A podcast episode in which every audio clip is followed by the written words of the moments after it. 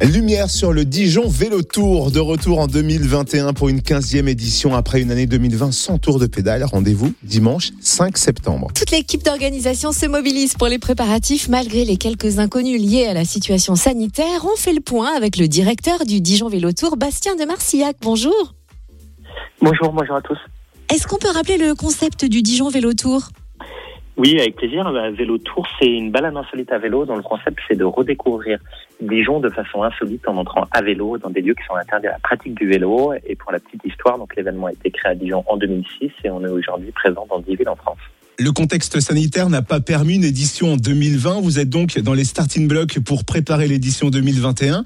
On ne connaît pas encore toutes les conditions, mais le programme est en train d'être élaboré. Quelle balade sera proposée cette année?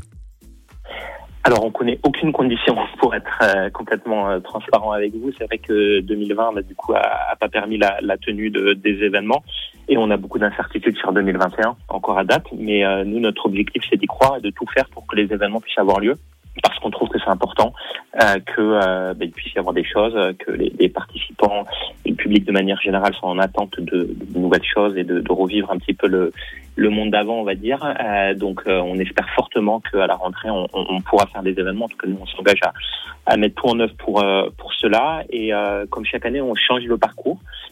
donc, on est en train de travailler sur un, un nouveau parcours qui, est, qui était celui qui aurait dû avoir lieu en 2020, qui est un parcours qui est plutôt sur l'est de Dijon, mais qu'on n'a pas encore dévoilé. Donc euh, la seule promesse, c'est que c'est un événement fun, familial, euh, à la découverte de, de, sites et de passer un bon moment euh, de retrouvailles en famille. Alors en général, on sait qu'il faut réserver, s'inscrire par avance. J'imagine bien sûr que les billets ne sont pas encore réservables.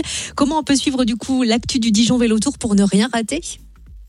Alors effectivement, on n'a pas encore ouvert la billetterie parce qu'on attend d'avoir un petit peu plus de visibilité quand même sur la situation sanitaire.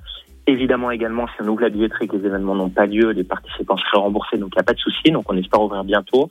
Le plus simple pour être tenu au courant, c'est euh, notre Facebook, euh, Vélotour, notre site internet, vélotour.fr, et de s'inscrire à notre newsletter également. Comme ça, on a toutes les infos dès que la billetterie ouvre parce que nouveauté, le nombre de participants est limité à 5000 cette année et, euh, et, du coup, comme on était complet à 8000 participants les années précédentes, eh bien, il faudra s'inscrire parmi les premiers pour être sûr d'avoir sa place pour la prochaine édition de Vélo Tour. Ok, c'est bien noté. Merci Bastien de Marcillac, directeur du Dijon Vélo Tour, 15e édition prévue le 5 septembre. Les infos complémentaires, ça se passe sur Facebook et sur la page événements du Dijon Vélo Tour.